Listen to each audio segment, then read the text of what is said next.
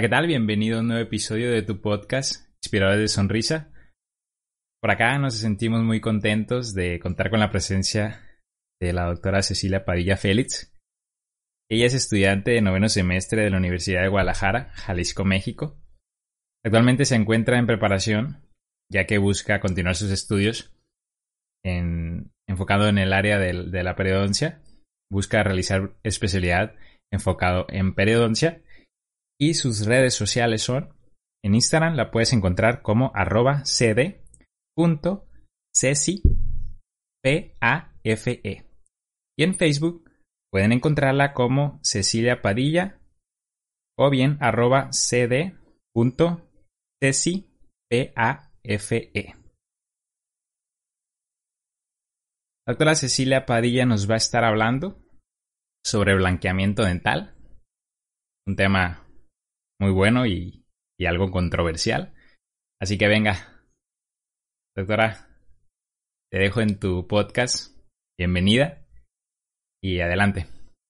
Todo tuyo.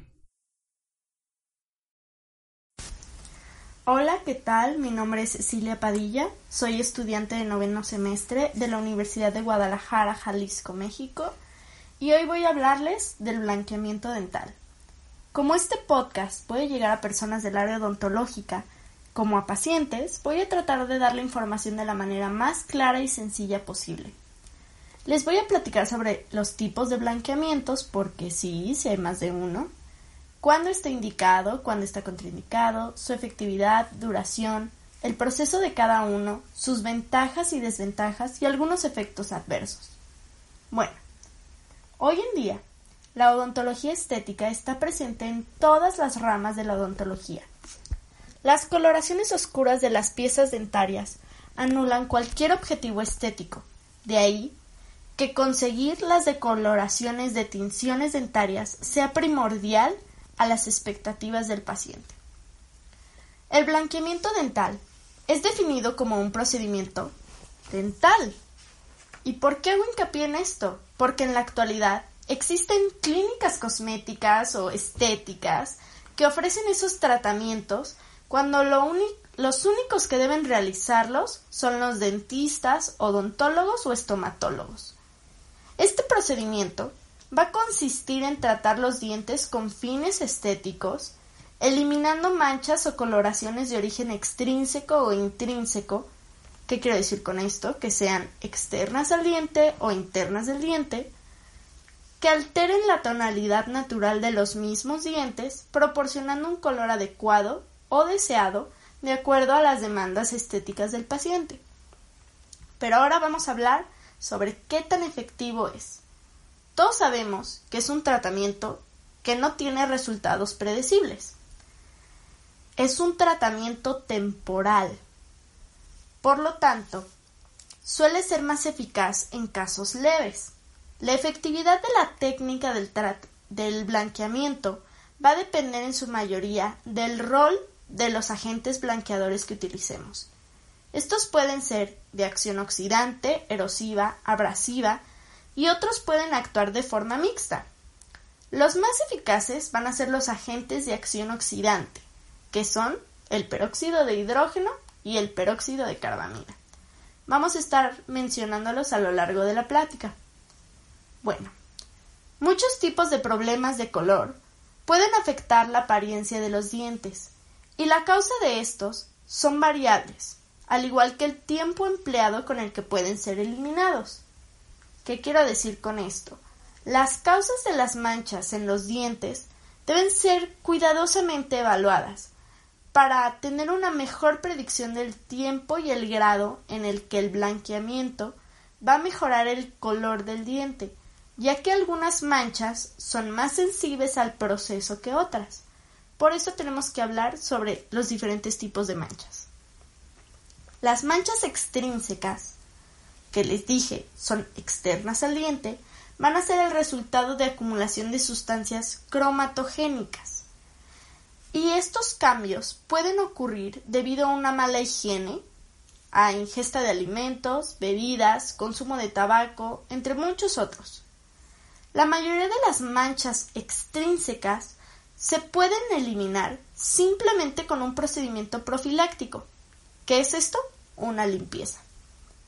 Ahora, las manchas intrínsecas van a ser causadas generalmente por manchas localizadas de manera más profunda, más interna, o por defectos del esmalte.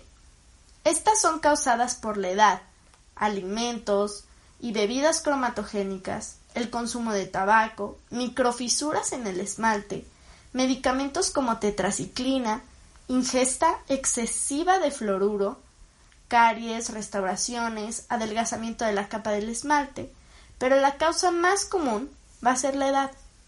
¿Por qué? Nuestro diente tiene tres capas de las que vamos a estar hablando constantemente. La más superficial es el esmalte. El esmalte es un cristal. Está hecho de cristales de hidroxiapatita. Por lo tanto, va a ser un vidrio que permita translucir la siguiente capa, que es la que le va a dar el color real a nuestro diente. Esa capa se llama dentina. Y después de la dentina vamos a tener la pulpa. La pulpa muchos la conocemos como el nervio. Pero ahorita nos vamos a enfocar, enfocar en la dentina. La dentina originalmente tiene un color amarillento y es el que se transluce por el esmalte. Entonces, ¿cómo es que la edad es una causa de decoloración? La dentina tiende a oscurecerse con el paso del tiempo, formando una dentina secundaria o reparadora, y esta va a ser más oscura y más opaca que la dentina original. Al mismo tiempo, con el paso del tiempo y de la edad, el esmalte se va a volver más delgado. Por lo tanto, va a permitir que se vea aún más esa dentina oscurecida. Ahora vamos a hablar un poco de las indicaciones y contraindicaciones. ¿Cuándo soy candidato o no a un blanqueamiento?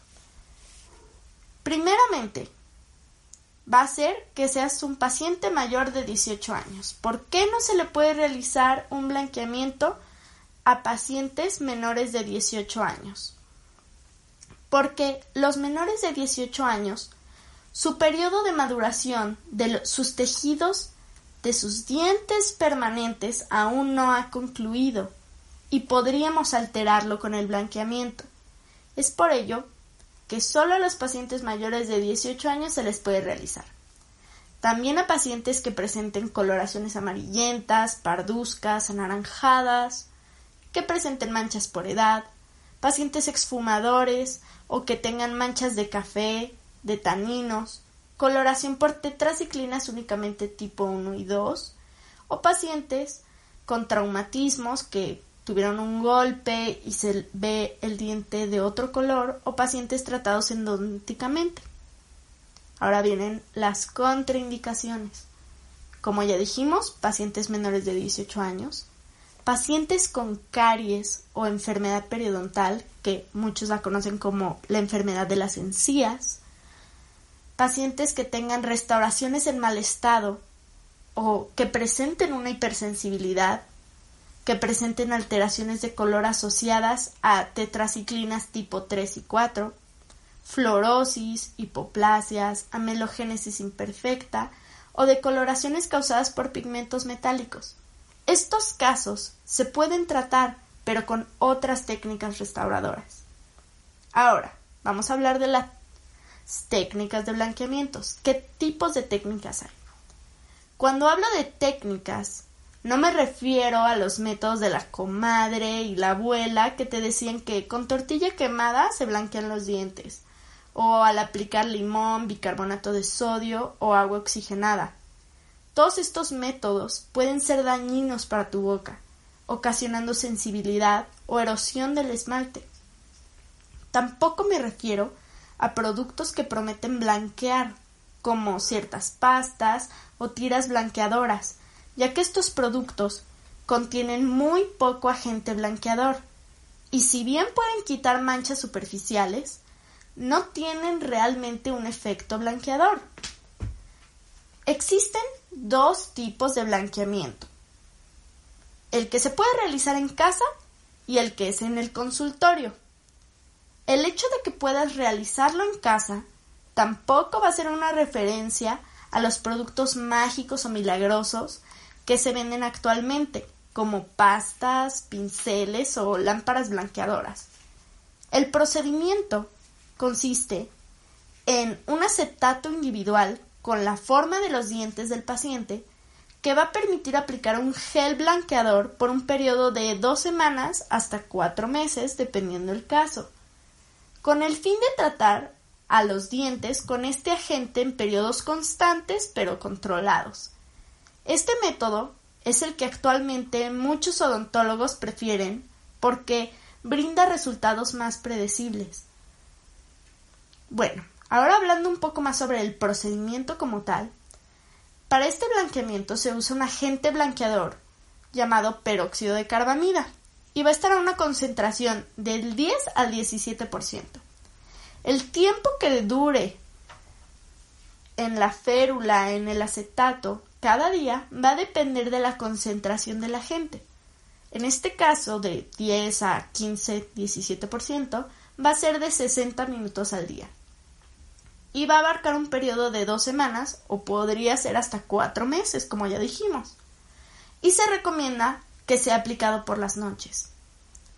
Para este blanqueamiento, primero se tiene que realizar una férula o acetato a partir de impresiones con alginato y vaciarla con yeso tipo 3 para generar un modelo.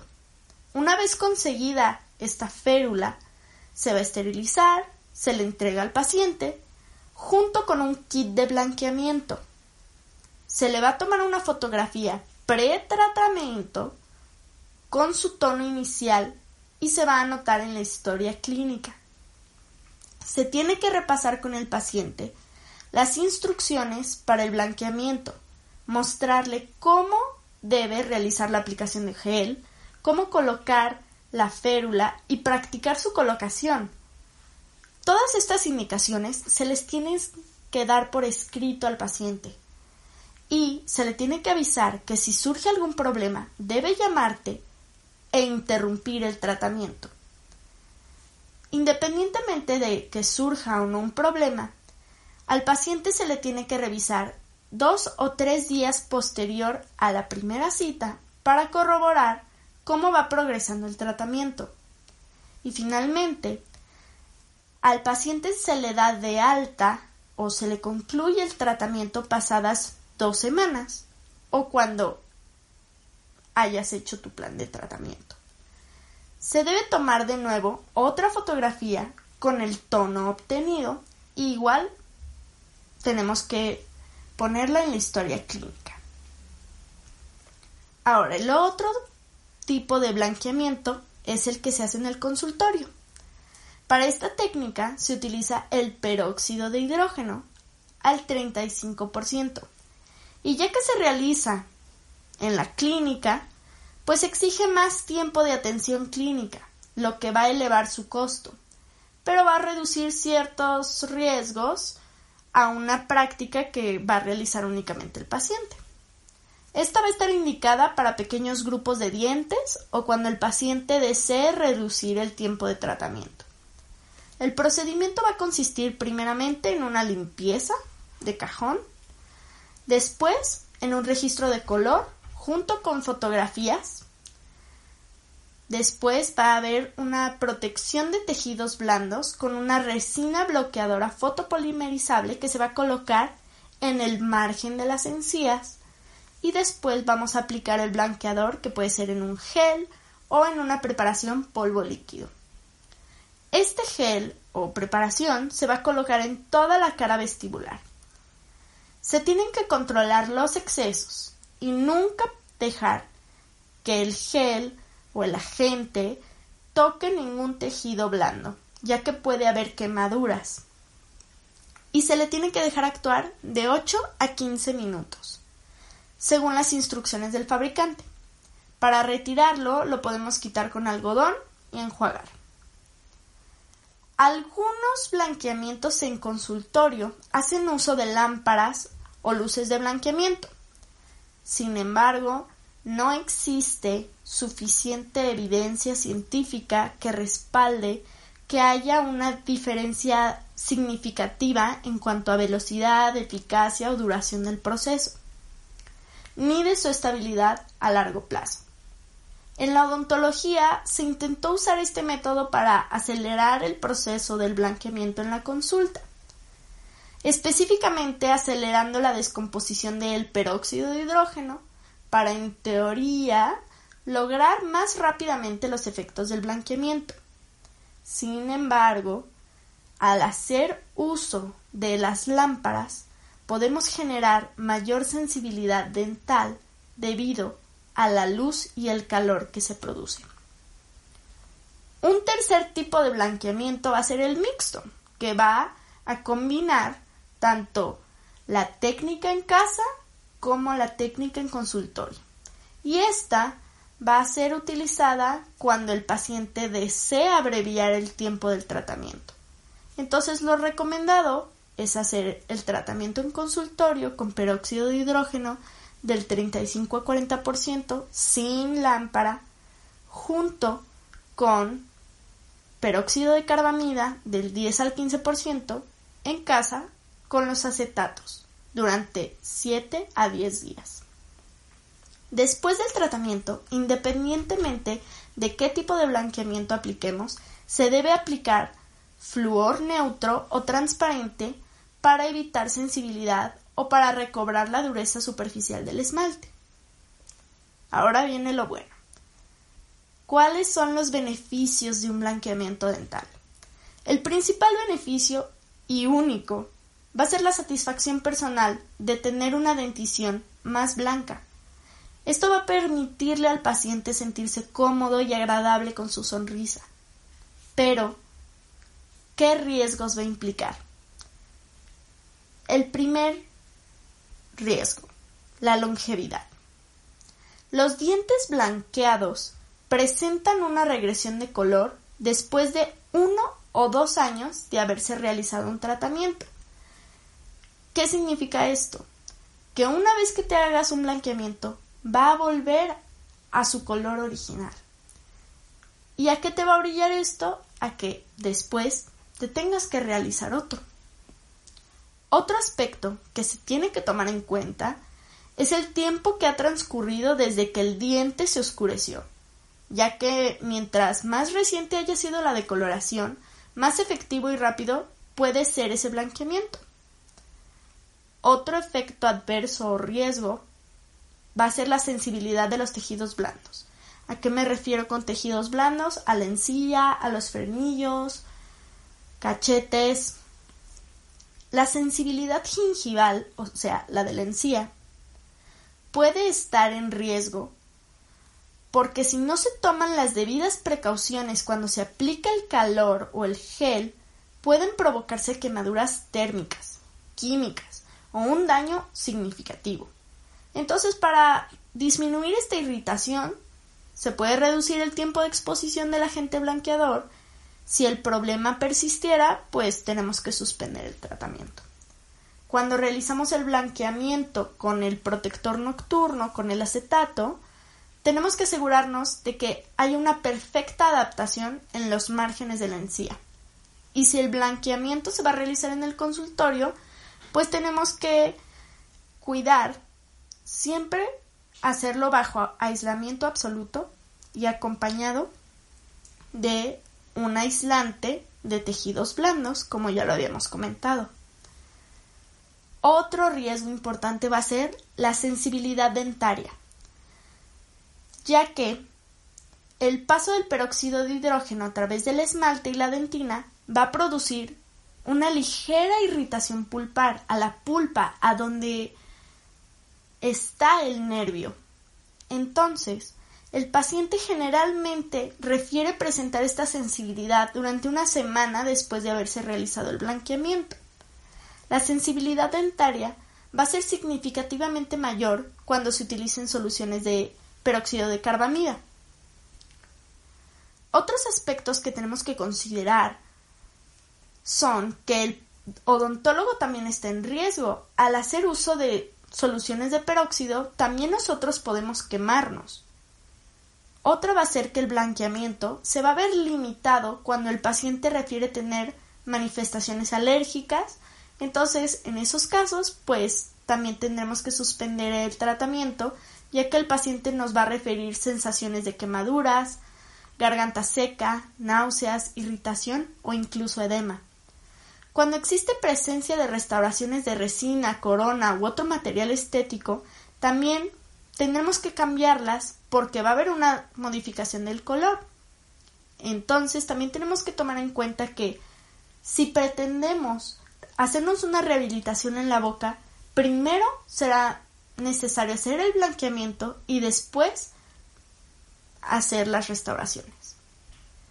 Como conclusión, el blanqueamiento es un tratamiento que a pesar de ser conservador y generalmente da resultados satisfactorios, presenta una serie de riesgos, dentro de los cuales pues los más comunes van a ser sensibilidad dentaria y la longevidad. Estos factores deben ser considerados al momento de realizar el blanqueamiento, de manera tal que informemos y prevengamos a los pacientes de los síntomas que se pueden presentar. Mi intención de compartirles esta información va más allá de exhortarlos o desanimarlos a realizarse un blanqueamiento dental, sino que tengan información basada en evidencia para que formen su propio criterio y tomen ciertas consideraciones antes de tomar esa decisión, y para aquellos colegas odontólogos para que les sirva de repaso de actualización y tengan en cuenta todo lo que debemos comunicarle a nuestros pacientes para que el resultado de un blanqueamiento sea efectivo y el deseado. Por si tienen dudas, comentarios o si desean que les comparta los artículos en los que basé mi investigación, pueden contactarme por mi Instagram arroba cd.cecipafe y pues eso es todo de mi parte. Gracias a Mauricio por la invitación y ojalá les haya servido a todos la información expuesta. Muchas gracias Cecilia por compartirnos ese conocimiento en respecto de blanqueamiento dental. Seguro que a muchos nos va a ser de utilidad. Y bueno, nos estamos viendo para la próxima. Que tengas éxito y recuerda, disfruta el momento.